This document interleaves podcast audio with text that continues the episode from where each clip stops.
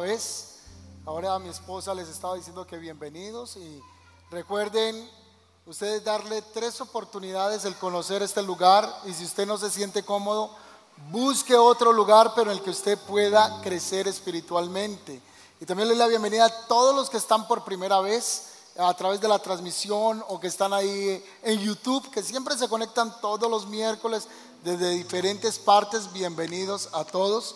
Quiero compartir un mensaje que he titulado Ojos Espirituales. Quiero que vaya conmigo a Segunda de Reyes del capítulo 6, versículo 8 al 23. Segundo libro de los Reyes del capítulo 6, versículo 8 al 23. ¿Dónde están los que terminaron el encuentro de empoderamiento esta semana? A ver. Ah, ¿Están animaditos o no? ¿Cómo la pasaron este fin de semana? Estuvo bueno, ¿verdad? Estuvo bueno, fue una bendición tremenda. Hasta los ajos florecieron. Por ahí entienden el chiste, ¿cierto? Segunda de Reyes 6, 8 al 23. Segunda de Reyes. Vamos a hablar acerca de ojos espirituales. El domingo estuvimos enseñando acerca de los ángeles en el reino de Dios. Si usted no se vio el mensaje, no estuvo acá, puede escucharlo también en YouTube, que ahí queda grabado el mensaje. Y estuvimos hablando acerca de los serafines, querubines, los ángeles, arcángeles. Estuvimos hablando de la influencia de los ángeles en la vida del cristiano. Pero hoy quiero hablar acerca de ojos espirituales. ¿Cuántos quieren que se abran los ojos espirituales? Qué bendición. Antes de leer el pasaje, hay una mujer que se llamó Helen Keller los que ya conocen un poco de la biografía de ella, dice que esta mujer a los 19 meses de haber nacido tuvo una grave enfermedad, lo cual le llevó a quedar ciega y le llevó a quedar sorda. Pero Helen Keller logró profesionalizarse y tener licenciaturas y ser una gran defensora política y defensora en el área de las comunidades. Fue una mujer que inspiró y aportó mucho también a una de las fundaciones que tuvo que fue para ayuda a ciegos y esta mujer fue supremamente destacada por la educación, aunque tenía la, limitación del poder ver y del poder escuchar. Pero ella se desarrolló y hay una frase que representa mucho a Helen Keller y es esta. ¿Qué sería peor, nacer ciego o tener vista sin visión? Se lo voy a leer otra vez. Ella dice, ¿qué es peor? Nacer ciego o tener vista sin visión. La estamos cogiendo, ¿verdad? Esta mujer no tenía los ojos físicos, pero tenía una visión de lo que era su vida y por qué estaba en esta tierra. Pero hoy no solamente quiero hablar de los ojos naturales que son tan importantes para todos los que estamos acá cuando nos levantemos, tenemos la fortuna de poder mirar el sol y cosas que se nos comienzan a hacer tan cotidianas a nosotros son supremamente valiosas para aquellos que están privados de un paisaje, están privados de los colores. O dígale a aquellos que también tienen un fuerte problema de, de, ser, de no distinguir los colores. Hace poco estaba en la casa de alguien y me estaba diciendo, la camisa que usted tiene es de tal color, pero no era ese color. Es que esa persona tiene un problema de, que es daltónico, no puede distinguir los colores. Pero los que tenemos la dicha de tener nuestros ojos, podemos disfrutar de un paisaje, de una, de una playa, porque quien no puede ver físicamente, pues tendrá que imaginarse las palmeras, tendrá que imaginarse el recorrido del viento, de acuerdo a la dirección que esté chocando contra sus mejillas, contra su rostro. Le tocará imaginarse las calles, las personas o reconocerlas a través del tacto. Pero aquellos que tenemos la fortuna de ver, insisto, podemos disfrutar de lo que otros no pueden disfrutar. Asimismo, como en lo natural hay ojos para ver, en el mundo espiritual hay un sentido que se comienza a desarrollar, que son los ojos espirituales. Y comenzamos a tener un entendimiento mayor. Antes de leer Segunda de Reyes, quisiera que fuéramos a dos pasajes que están en Mateo. Puede dejar abierto allí el pasaje que le dije, vamos a Mateo capítulo 13, 14, 15. Quien no trajo Biblia, recuerde comprar una Biblia que es muy económica. O descargue una versión gratuita en su internet está para Android, también está para todos los que tienen iPhone, pueden descargarla, eh, una versión que se llama YouVersion y está en todas las versiones, todas las versiones que está la Biblia. En el caso nuestro, acá en la iglesia, usamos la nueva traducción viviente. Leemos en esa versión, a veces también leemos en la del 60, simplemente es para mayor claridad. Creo que estos dos pasajes serán en el 60 y luego leeremos en nueva versión internacional. Mateo 13, 14 al 15 dice, de esa forma se cumple la profecía que dice, cuando ustedes oigan lo que digo, no entenderán. Cuando vean lo que hago, no comprenderán. Pues el corazón de este pueblo está endurecido y sus oídos no pueden oír. Y han cerrado los ojos, así que sus ojos no pueden ver y sus oídos no pueden oír. Su corazón no puede entender y no pueden volver a mí para que yo los sane. Jesús le está hablando a su generación, a su temporada, su tiempo, sus contemporáneos, sus paisanos. Él les está diciendo, no van a, teniendo oídos, no van a poder oír y teniendo ojos, no van a poder ver. Pero ¿cómo así? ¿En qué lenguaje está hablando Jesús? Si todos los de a los que él les está hablando en ese momento son personas que tienen la vista, son personas que tienen oídos. Así que ¿Qué es lo que Jesús les está tratando de decir a estas personas? Vamos entonces a Mateo capítulo 13, versículo 16 al 17.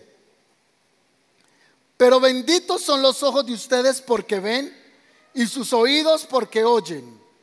Les digo la verdad, muchos profetas y muchas personas justas anhelaron ver lo que ustedes ven, pero no lo vieron y anhelaron oír lo que ustedes oyen, pero no lo ven. Si mira el versículo 16 dice, ustedes tienen ojos y son felices porque ven. Pero no solo está hablando de los ojos materiales, de los ojos físicos, está hablando de los ojos espirituales. Y el tener capacidad de oír la voz de Dios. Así que en la vida espiritual hay un regalo y una esencia que se desarrolla y se alcanza y es aprender a oír la voz de Dios y a ver lo que Dios tiene para con nosotros. Recuerda el pasaje de Segunda de Corintios que dice que en otro tiempo nosotros estábamos como ciegos. Pero ¿cómo que estábamos ciegos si siempre hemos visto? Porque no habíamos visto el camino de la fe. Aquellos que no caminan en la fe aún, la Biblia le llama ciegos. Y aquellos que no han querido oír el mensaje del Evangelio, la Biblia los llama sordos. Ciegos y sordos espiritualmente. Pero el pasaje luego dice, pero aquellos que ven y aquellos que oyen el mensaje, ese tipo de personas son bienaventuradas. Y la palabra bienaventurada en la escritura es doblemente feliz. Aquí en esta noche estamos sentadas personas que por la gracia, la misericordia y el amor del Señor, Él nos ha dado ojos para verlo y oídos para escuchar su palabra. ¿Cuántos dicen amén a eso? ciegos y sordos éramos en otro tiempo. Pero vamos a mirar un personaje que tenía una capacidad de ver. A eso lo llamamos entonces discernimiento. Diga conmigo, discernimiento. Ahora sí, ahora los hombres digan discernimiento. El discernimiento es la capacidad de distinguir qué cosa viene a nosotros para bien o qué cosa viene para nosotros para mal. Por ejemplo, las mamás tienen un discernimiento muy desarrollado. Muchos lo llaman el sexto sentido. Así que la madre le ve a la muchacha, el chico, y le dice, ese muchacho no le conviene. O le ve una amistad y le dice, esa amistad no le conviene. Y la muchacha se enoja, porque la mamá en ese momento tiene un discernimiento, un tacto para ver si esa persona conviene o no conviene, aunque no lo ande buscando. Vámonos a los que estamos casados. Los que estamos casados, la esposa le dice al esposo, ese personaje no me da paz. No me gusta que haga ese negocio ahí. Y usted le contesta a la esposa, pero ninguno te da paz, pues. Ninguno te da paz. Y es porque esa persona Dios le está dando la capacidad de discernir, no el espíritu de sospecha. El discernimiento es la capacidad de nosotros poder entender qué persona viene a nuestras vidas o qué situación es buena o mala para recibirla o para desviarla. A eso la Biblia también le llama ojos espirituales. Es la capacidad de distinguir entre lo bueno y lo malo. ¿Me estoy haciendo entender? Ahora, hay otra capacidad en el mundo espiritual que no todos tienen y es ver el mundo inmaterial. ¿Cómo se aplica eso? Ya lo vamos a ver. Así como yo puedo ver esta pantalla, puedo ver esa debajo, puedo ver la guitarra que no está aquí, por fe la estoy viendo, eh, puedo ver la batería. Como yo puedo ver estas cosas, también hay unos ojos que permiten ver el mundo inmaterial. Entonces le estoy haciendo la diferencia primero. Ojos espirituales llamados discernimiento, pero también hay ojos espirituales para ver el mundo inmaterial. Porque así como existe el mundo físico, existe el mundo que no podemos apreciar con la vista natural. Hay un personaje en el Antiguo Testamento que se llama Eliseo. Y Eliseo era discípulo de quién? ¿Recuerdan quién era el líder de Eliseo? ¿Lo recuerdan? El, profeta de él, el líder de él se llamaba Elías. Elías caminó con Eliseo y Eliseo fue testigo de cómo Dios respaldaba a Elías. Hacía tremendos milagros. Hasta el último instante vio cuando Dios levantó a su líder en un carro de fuego. Eso no fue ni el Transmilenio, no fue el metro de Medellín, no fue ningún tipo de otro carruaje. Este era un carruaje especial. Dice que era un carro de fuego que vino y lo arrebató a vista física de Eliseo. No fue una visión, fue una visión, no fue una visión, sino que fue una realidad. Vio cuando este carro lo levantó. La promesa que tenía Eliseo es que si en el momento que él fuera tomado por ese carruaje que iba a ser llevado al cielo, él lo veía, entonces Eliseo iba a tener una promesa de recibir una doble porción de la unción que tenía Elías. Es decir, si Elías hizo una cantidad de milagros, la promesa que tenía Eliseo es que él iba a hacer el doble de milagros. Eliseo tuvo esa vivencia y le cayó el manto de la unción. Y el primer milagro que hizo fue que al devolverse al Jordán, tomó el, trapo, el manto que dejó caer el Elías, lo enrolló y dijo, en el nombre del Dios de Elías. Y el agua se abrió. Comenzó a caminar en un tremendo poder sobrenatural. Pero este hombre, en el Antiguo Testamento, se nos habla que tenía una capacidad de ver y de oír el mundo espiritual. Le hice la diferencia ahorita. Ver y oír como discernimiento.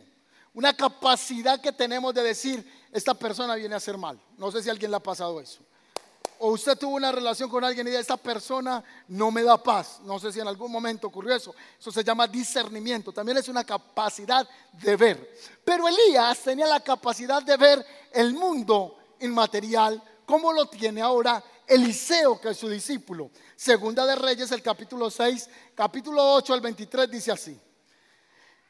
Cada vez que el rey de Asiria, en la versión nueva traducción en la, en la viviente que estamos leyendo, dice el rey de Aram, que también es Siria.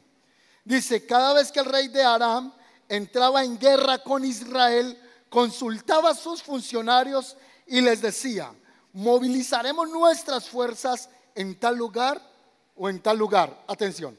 Entonces el rey que quería combatir al pueblo de Dios venía y se consultaba de su gente sabia venía y se consultaba de hombres expertos en la guerra. Me estoy haciendo entender. Y les decía, nos vamos a movilizar a la derecha, vamos a levantar un campamento a la izquierda y vamos a atacar en tal dirección. Conecte su mente con la enseñanza. Pero cuando él tenía ese plan, dice el siguiente versículo, el versículo 2, versículo 9, dice, sin embargo, de inmediato Eliseo, hombre de Dios, le advertía a Israel no te acerques a ese lugar, porque allí los arameos piensan movilizar sus tropas. Entonces el rey de Israel, entonces el rey de Israel mandaba un aviso a un lugar indicado por el hombre de Dios. Varias veces Eliseo le advirtió al rey para que estuviera alerta de esos lugares. Ojo a esto. El rey de, Siria venía y les decía su equipo, vamos a atacarlos en tal dirección y en tal dirección. Nos vamos a movilizar de esta y de esta manera. Y el hombre de Dios vivía en otro lugar, estaba alejado, estaba aparte y Dios le revelaba, le revelaba todos los movimientos del tipo malo, del rey de Siria. Entonces venía donde el rey de Israel y le decía, mucha atención, no vaya a tener a sus hombres ni en esa posición ni en esa posición, porque el rey de Siria te va a atacar. Así que moviliza tus tropas de allí. Así que el hombre malo venía y cuando iba a atacar al pueblo de Israel, veía que ellos no estaban donde? En ese lugar. Porque él tenía una capacidad de discernir lo que Dios tenía. Así que el rey malo, que es el rey de Siria, se enoja, reúne su gabinete, reúne sus funcionarios, sus consejeros, reúne el primer ministro, ministro de defensa, reúne toda la artillería y les hace un reclamo intenso. Estoy furioso porque uno que está aquí nos está filtrando la información. En Antioquia lo, lo llamaríamos así. Aquí hay un informante.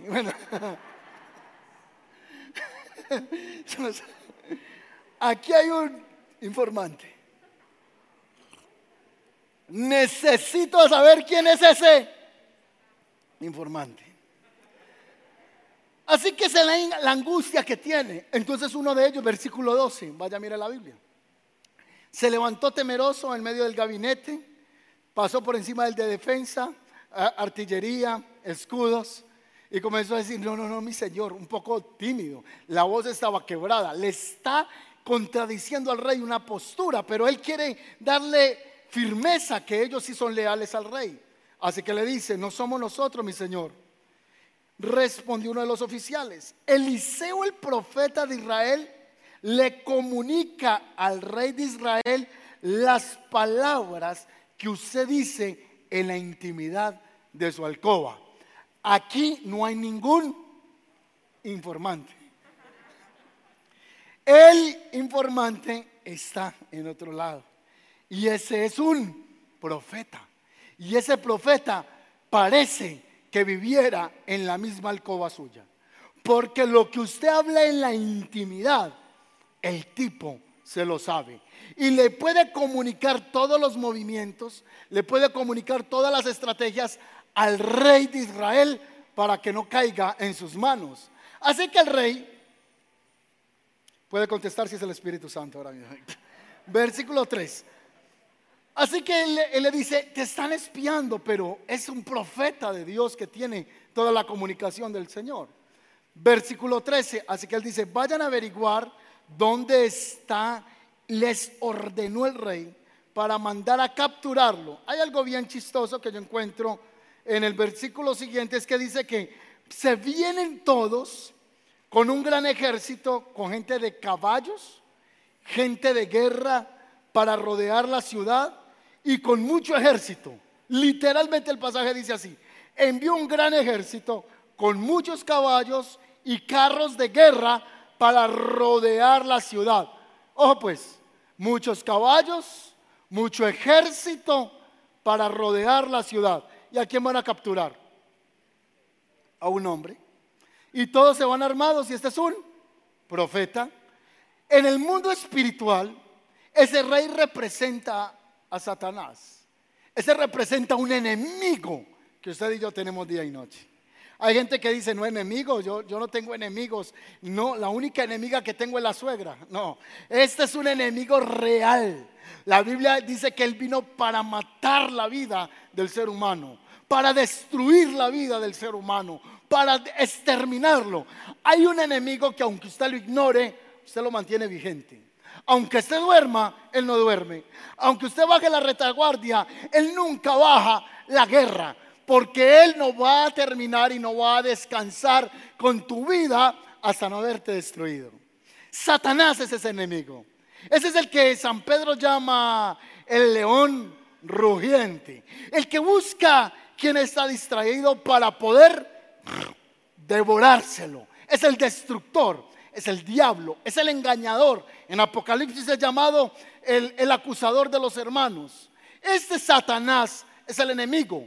Aunque Satanás no puede estar en todo lugar, porque Él no es omnipresente, tiene un ejército del que vimos el domingo. La tercera parte de millares de millares de millones de millones. La tercera parte de millones de millones y de millares de millares están con Satanás, que son los ángeles caídos, demonios, emisarios de las tinieblas.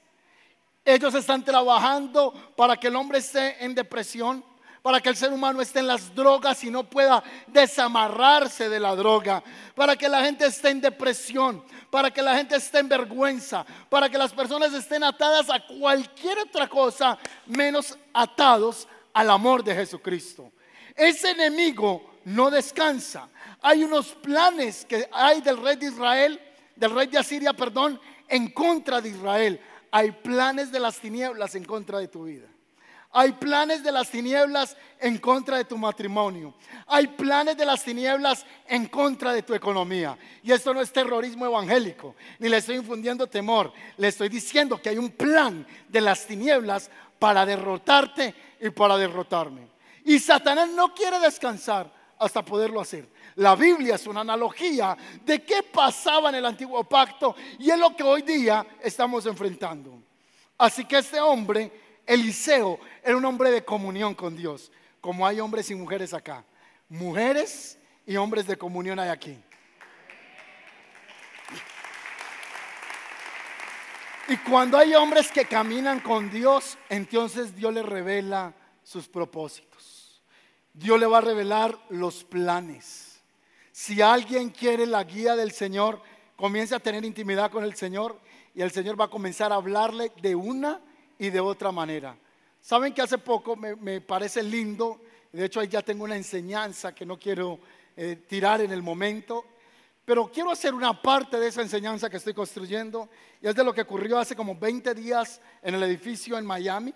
¿Vieron la noticia? Todo el edificio que se cayó. Pero hubo una mujer que desde temprano estaba siendo apercibida por el Espíritu Santo. Ella dice que estaba en inquietud. Si lo pueden encontrar el testimonio, lo, vamos a compartir aquí en la iglesia, es corto, pero en, en Univisión la entrevistaron y se volvió en esos momentos en punto de referencia para ser entrevistada por las grandes cadenas televisivas de noticiero. Así que ellos dicen que estaban en la noche, ya no, no recuerdo a qué hora fue el desplome, si fue a la una de la mañana, dos, no recuerdo. En la madrugada, el muchacho, la pareja de ella, se despertó y sintió el estruendo que estaba ocurriendo, el movimiento, el sonido. Así que él se levantó a la carrera y despertó a su y le dijo, levántate.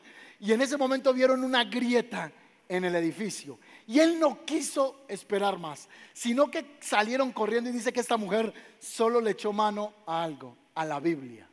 Se devolvió por la Biblia y salió corriendo todos los pisos.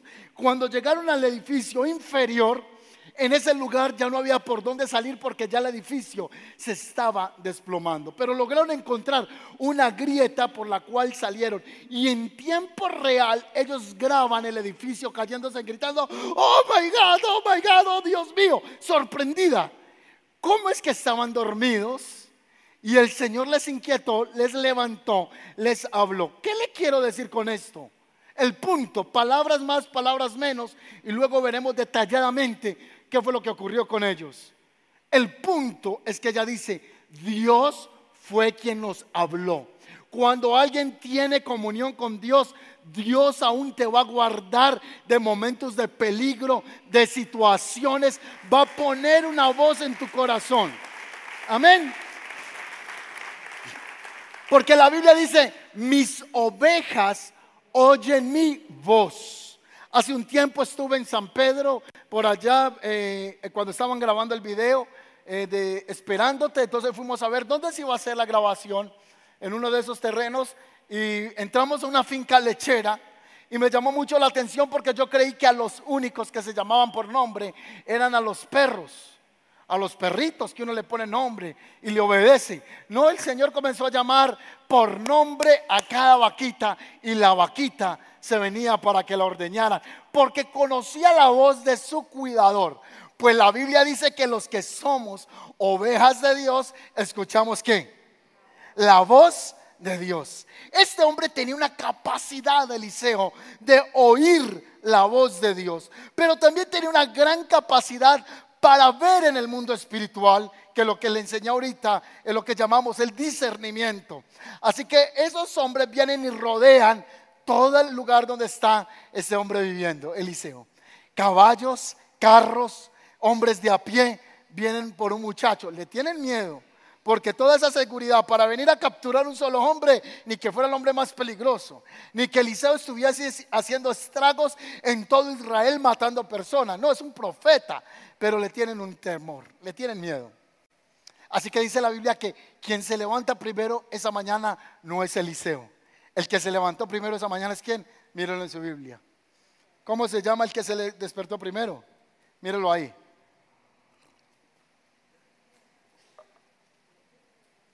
El criado de Eliseo. ¿Y cuál criado es? Posiblemente este ya no es Gietzi. Posiblemente este es otro criado que él ya tiene. Porque es muy posible que la lepra que le había sanado a Naamán que cayó sobre su criado, ya eso fue tiempo atrás. Quizás este sea otro criado que tiene él y dice que se levanta temprano y cuando se levanta el muchacho encuentra que todo el monte está qué? Rodeado de enemigos y vienen por Eliseo. Eliseo está siendo rodeado. Y la expresión que hace el criado primero es, ¿qué haremos? Sígalo leyendo ahí en la Biblia que está el pasaje bíblico. ¿Qué vamos a hacer? Estamos preocupados. Yo ahorita le dije que cuando uno comienza a tener relación con Dios, cuando usted comienza a tener hambre por el Señor, comienza a tener pasión por el Espíritu Santo, Él le va a hablar. ¿Cuántos quieren que el Señor le hable? Él te va a hablar. Ya a muchos de ustedes el Señor les ha hablado. Y no necesariamente fue por un profeta. Dios ha usado un niño, una situación, un momento de intimidad, un momento en la noche, un tiempo en el devocional, tomando la Biblia. O quizá por medio de un hombre de Dios, de una mujer de Dios. Pero lo seguro es que Dios te va a hablar. Porque la palabra del Señor dice en Amós 3:7, porque no hará nada Jehová el Señor sin que lo revele a sus siervos, los profetas. Quiero decirle que Dios todavía habla. Dios todavía habla. La Biblia dice que no adoramos a un Dios de yeso ni de madera. Nosotros no adoramos a un Dios sordo, manco, ni cojo. No, nosotros adoramos a un Dios que está vivo, que está sentado a la diestra de Dios Padre y tenemos comunicación 24/7. Jeremías 33:3. Clama a mí y yo te responderé. Hay ángeles en la presencia de Dios cargado con celulares espirituales de alta tecnología recibiendo mensajes de la tierra. Estoy haciendo una analogía, pero lo que le estoy queriendo decir es que el cielo está presto para escuchar su petición. Y en especial cuando hay un hombre y una mujer que caminan con Dios. Dios le oye, Dios lo escucha. Cuando usted va en el carro manejando y dice, Señor, como te amo. Entonces, ay, está lindo mi hijo. Ay, Señor, tengo unas ganas de arrimar acá un perrito. Está más bueno ahí en el, en el camino coffee. Hasta las cosas mínimas se las puedes contar a quién. señor, mira, me está gustando tanto Laura. Señor, pero tú sabes que Laura es casada, Padre. Entonces el Señor va a venir y te va a hablar y te va a decir, aléjala. No te el Señor no va a comenzar a hablar y no va el Señor a hacerse el sordo, sino que los que quieren tener intimidad con el Señor, Él les va a hablar. San Juan capítulo 16, 14 dice, el, el contexto está hablando del Espíritu Santo. Y Él dice, porque Él me glorificará y les contará todo lo que reciba de mí. Está hablando del Espíritu Santo. Y dice que el Espíritu Santo conoce las cosas profundas de quién? De Dios. Hay gente que dice, venga, usted habla con Dios. Entonces usted le contesta a la gente y le dice, ¿usted habló hoy con Dios? Sí, como le parece. Yo hablé con Dios esta mañana. Es más, venía hablando con él ahorita y mientras me duchaba también conversé con él. Yo hablo con Dios todos los días. Y no solo lo hago cinco minutos por la mañana, lo hago durante el día. Cuando estoy cocinando y haciendo los espaguetis, cuando estoy estudiando, cuando estoy trabajando, yo puedo hablar. Y hay gente que está aquí sentada que me va a decir, pastor, he sentido mientras he estado cocinando la presencia de Dios. Yo sentía el Espíritu de Dios que me hablaba mientras estaba cocinando. Yo sentí la presencia de Dios mientras estaba ya en contabilidad, en el archivo de la empresa. Allá estaba el Señor hablándome. Yo no sé si alguno de los que está acá un día llegó a la empresa y usted dijo, siento esta palabra de Dios para el jefe, para una compañera de trabajo. O usted dijo, tengo que soltar esto que tengo que contarle a alguien más. Y esa es la voz del Espíritu Santo. Así que el hombre de Dios está ahí cerca. Él tiene una capacidad de ver la presencia de Dios. Entonces está aquí, miren al criado acá llorando. ¿Qué vamos a hacer? ¿Qué vamos a hacer? Y Eliseo sale, se levanta después de haber hecho un café en B60, se estira y le dice, no temas. ¿Qué le dijo el hombre de Dios? Pero el por qué le dijo no temas si tiene un problema al frente. Y lo normal es que cuando tenemos problemas, ahí el ánimo se queda. Y él le dijo, no temas, no tienes por qué tener temor, porque son más. Le dijo, son más los que están con nosotros que los que están en contra. Y luego hizo una oración y le dijo, Señor, ábrele los ojos a mi criado para que él pueda ver. Así que el muchacho está al lado y en ese momento mira lo que pasó. Tenía los ojos naturales y sus ojos naturales estaban viendo caballos, carros y hombres de guerra. Pero ahora el hombre de Dios hace una oración y le dice, ahora yo oraré que el Señor te abra los ojos. Yo no voy a orar para que Dios nos dé la victoria, porque yo ya sé quién es el que nos defiende. Voy a orar es por ti, no voy a orar por mí. Voy a orar por tu fe, para que tus ojos te sean abiertos y abrió los ojos y vio una multitud de millares, de millares, de millones, de millones. Eran ángeles de Dios. Imagínense en guerreros en esta posición. Ángeles con espadas en la mano. Ellos estaban allá con unos arquitos, pero aquí van unos ángeles poderosos.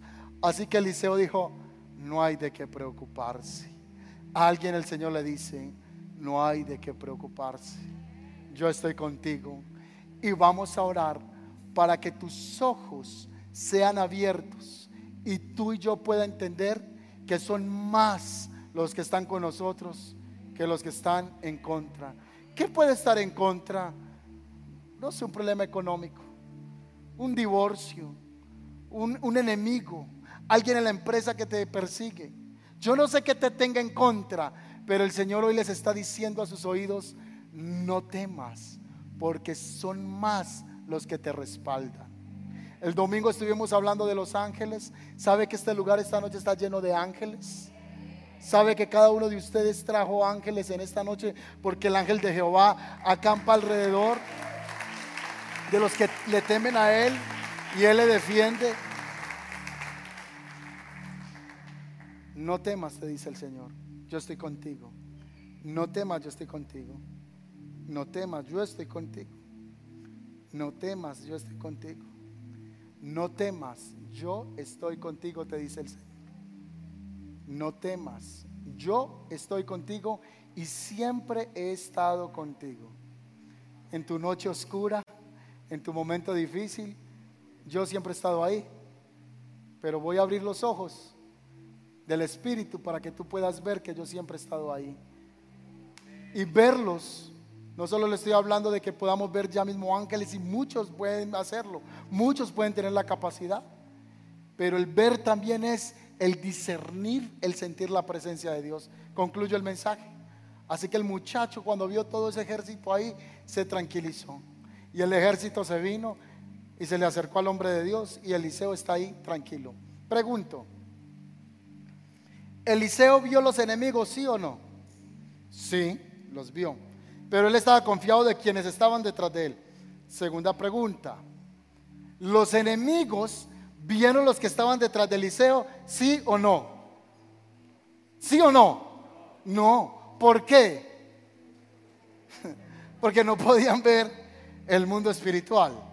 Segunda aplicación. Entonces, ¿por qué Eliseo obtuvo la victoria? Si ellos no lo vieron, porque él sí estaba obrando. Tercera oración. Segunda oración que él hace es, Señor, envía ceguera para que esta gente no vea hacia dónde los voy a dirigir. ¿Sabe qué les dijo Miguel Eliseo a él? Ustedes están buscando a alguien y los voy a llevar al tipo que están buscando. Sígame. No era una mentira, era una verdad. Porque en sí el ejército, el problema principal no era Eliseo, era el rey. Así que ellos a quien buscaban destruir era al rey. Pero Eliseo les estaba haciendo por tropiezo. Entonces él le dijo, ustedes necesitan es al rey, los voy a llevar donde él. Sígame. Y dice la escritura que todos se fueron con una venda de ceguera. Y cuando entraron a Samaria, Eliseo hizo la tercera oración. Y dijo, Señor, ábrele los ojos. Y cuando ellos abrieron los ojos, ¿a dónde estaban? Los miles de guerreros estaban dentro de la ciudad, rodeada de los que ellos vinieron a buscar. Se vieron, wow, ¿dónde nos metimos? ¿Dónde nos metió este tipo? Había una ceguera. ¿Qué quiero decir con esto? Entonces Dios va a poner ceguera en nuestros enemigos, en lo que te esté atando, en lo que te esté oprimiendo. Espíritu Santo, yo te pido en este momento, Señor, que todo lo que ha venido para obstruir nuestra vista espiritual sea quitado. Aquí, aquí es donde viene el momento de liberación poderosa en el Espíritu. Ojos espirituales. Primero vamos a orar por eso. Señor, ábrenos los ojos espirituales. Yo, yo, quisiera que alguien le pueda decir al Señor, Señor, ábrenos los ojos espirituales. Dame discernimiento, dame discernimiento, dame la capacidad de distinguir entre lo bueno y lo malo. Dame la capacidad de distinguir en, en las relaciones de negocios. Dame la capacidad de distinguir en las situaciones que estén. Vamos, vamos. Dile, Señor, abre mis ojos espirituales van a venir sentidos mientras otros están elevados pensando no sé en qué cosa, otros le están diciendo al Señor, abre mis ojos espirituales. Y les aseguro que más de uno antes de salir esta noche se va a llevar la bendición del don del discernimiento. Le aseguro que más de uno que está por la internet, que le está pidiendo a Dios sinceramente que le abra los ojos espirituales, Dios se los va a abrir. Hay gente que ya está aquí, que tiene sus ojos espirituales despiertos, levantados, que hay, comprensión en el espíritu, pero va a venir mayor experiencia. Dios te va a decir a la derecha, a la izquierda. Dios te va a guiar porque mis ovejas oyen mi voz. Viene tiempo de instrucción, dice el Señor. Viene tiempo de instrucción. Viene tiempo de guía Viene tiempo de directrices y solo los que tienen los oídos abiertos escucharán la voz de Dios. Hay gente que tiene los oídos tapados en el espíritu y Dios los va a destapar en este momento. Gente que tiene ceguera espiritual, Dios va a quitar las vendas mágicas. Dios va a quitar esos velos en el nombre de Jesús. Vamos a ponerlos sobre nuestros pies y va a levantar las manos y va a comenzar a clamar al Señor para que venga apertura de ojos espirituales. Comience a decirle al Señor, haya apertura de ojos espirituales. Haya apertura, vamos. Levante las manitos y comience a decirle, Señor, abre mis ojos espirituales. Abre mis ojos espirituales. Abre mis ojos espirituales. Desata discernimiento sobre mi vida. Desata discernimiento en mi vida en el nombre de Jesús. En el nombre de Jesús. Va a comenzar Dios a hablar en este momento a muchos. Va el Señor a comenzar a abrirle los oídos a muchos. Van a empezar a oír la voz de Dios como nunca en situaciones. Alguien está recibiendo ya mismo respuesta de Dios. Alguien, el Espíritu del Señor le está hablando, le está hablando, le está hablando sobre una situación que le estás pidiendo a Dios dirección. Alguien le está pidiendo dirección al Señor en algo y el Señor va a contestar. El Señor va a contestar en el nombre de Jesús. Alguien que está pidiéndole oración a Dios por respuesta en el nombre de Jesús. El Espíritu del Señor te habla, te ministra ahora mismo en el nombre de Jesús. En el nombre de Jesús. En el nombre de Jesús. en el nombre de Jesús. No más seguir tropezando. No más seguir insistiendo en el mismo hueco, en el mismo error. El Señor te va a dar sabiduría para que tus pasos sean firmes. El Señor te da sabiduría en el nombre de Jesús. Gracias, Señor. Ábrame sus ojos un momento. Yo quisiera tener ese superpoder que tenía Eliseo. Un superpoder, discernimiento. Pero la Biblia dice que el Espíritu Santo nos da esos dones y podemos pedir discernimiento. Y llega uno y le dice, mira, te traigo este negocio para que inviertas esto. ¿Cuánto les ha pasado? Y uno en la emoción, sí, lleve. Y usted al rato dice, pero ¿por qué no le oré a Dios? Otros dicen, aunque no sentía paz, lo hice. ¿Sí o no? ¿Por qué me ennovié de esta muchacha, Dios mío bendito? Y yo sabía que no tenía paz, pero lo hice. ¿Cómo me ennovié de este muchacho? Yo sabía que no era por ahí, pero metí la cabeza. Porque yo soy desde meto la cabeza, meto los hombros y saco todo el cuerpo. Pero el Señor va a hablarnos en esta noche. Este momento, literalmente como les estoy diciendo, van a sentir la voz de Dios en su corazón. Hay tantas respuestas que usted en estos momentos está pidiéndole al Señor en algo puntual. Recíbelo en el nombre de Jesús. Recíbelo en el nombre de Jesús. Recibe el don del discernimiento. Recibe el don del discernimiento. Recibe el don del discernimiento. Recibe don de discernimiento. Provocamos que los sentidos sean abiertos. En el nombre de Jesús de Nazaret. En el nombre de Jesús. Ábrenos, Señor, el sentir espiritual para percibir, Señor, que viene de ti, que no viene de ti. Aun cuando viene ángeles de luz, cuando Satanás se viste ángel de luz, danos discernimiento. O si alguien está en estos momentos con temor, con miedo por una situación, el Señor desata una visión de profeta, una visión profética, una visión de discernimiento, una visión que te hace ver con los ojos del Espíritu. Y el Señor te dice, aunque un ejército acampe contra ti, no vas a temer. Aunque se levante contra ti guerra, tú estarás confiado, confiado, confiado. Se levanta esa fe en este momento en el nombre de Jesús. Se levanta esa fe en el nombre de Jesús. Se levanta esa fe en el nombre de Jesús. Se levanta esa fe en el nombre de Jesús. Gracias Espíritu Santo.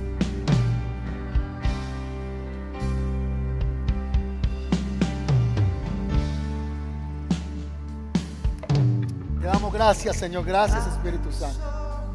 Gracias, Espíritu Santo. Gracias, Espíritu Santo. Gracias, Señor. Gracias, Señor. Amén. A sus manos ahora. Tome aire. Suéltelo. Suelte toda carga en este momento antes de salir de este lugar. Suelte toda carga en este momento. Yo no sé qué, cuál es la carga que tenga, pero hágalo literalmente. Diga, voy a dejar la carga con la que entré. ¿Usted sabe cuál es? Usted sabe el nombre del costal. ¿Usted sabe cuál es el nombre de ese costal que está cargando?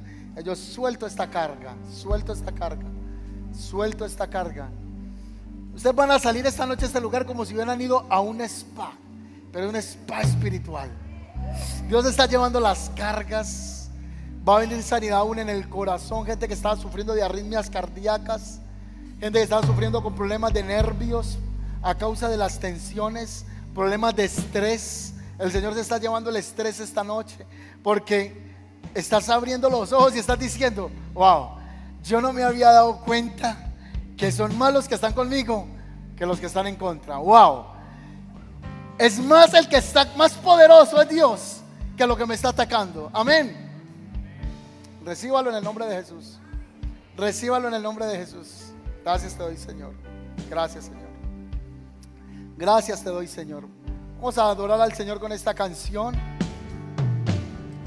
Abre mis ojos,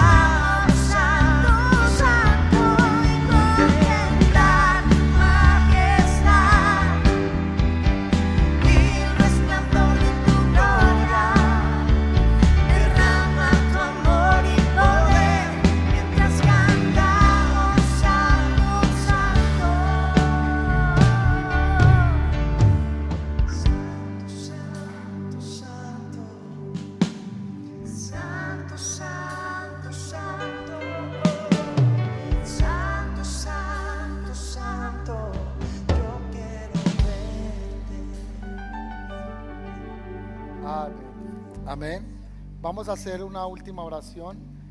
Entonces oramos para que Dios nos abra qué. Yo lo recibo.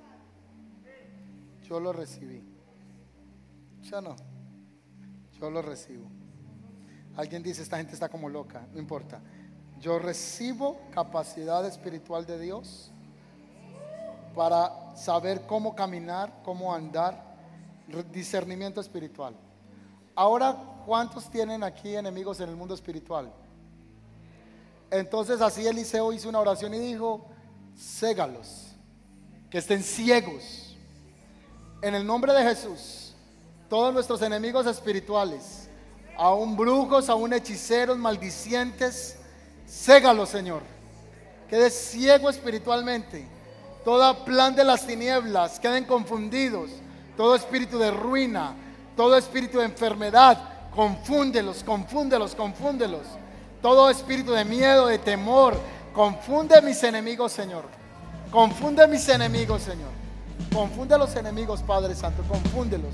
Confunde a los enemigos, Señor, confúndelos. Todo enemigo espiritual se ha confundido.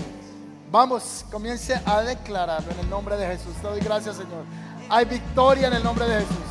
Hay victoria en el nombre de Jesús. Te doy gracias, Señor. Te doy gracias, Padre Santo. Te doy gracias, Señor. Te doy gracias, Señor. Te doy gracias. Te doy gracias, Padre Santo. Te doy gracias, Señor. Te doy gracias, Espíritu Santo. Dale un aplauso al Señor. Amén.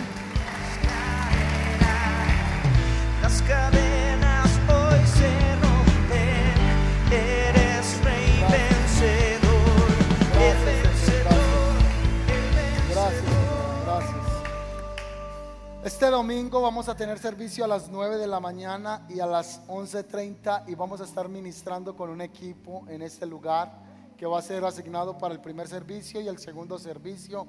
Se va a estar ministrando. Vamos a empezar una serie, prepárese porque ya no va a haber nada. O sea, aquí se planea, ustedes ven que salen las imágenes, todo eso está planeado. Hay un equipo de producción que organiza todo con tiempo.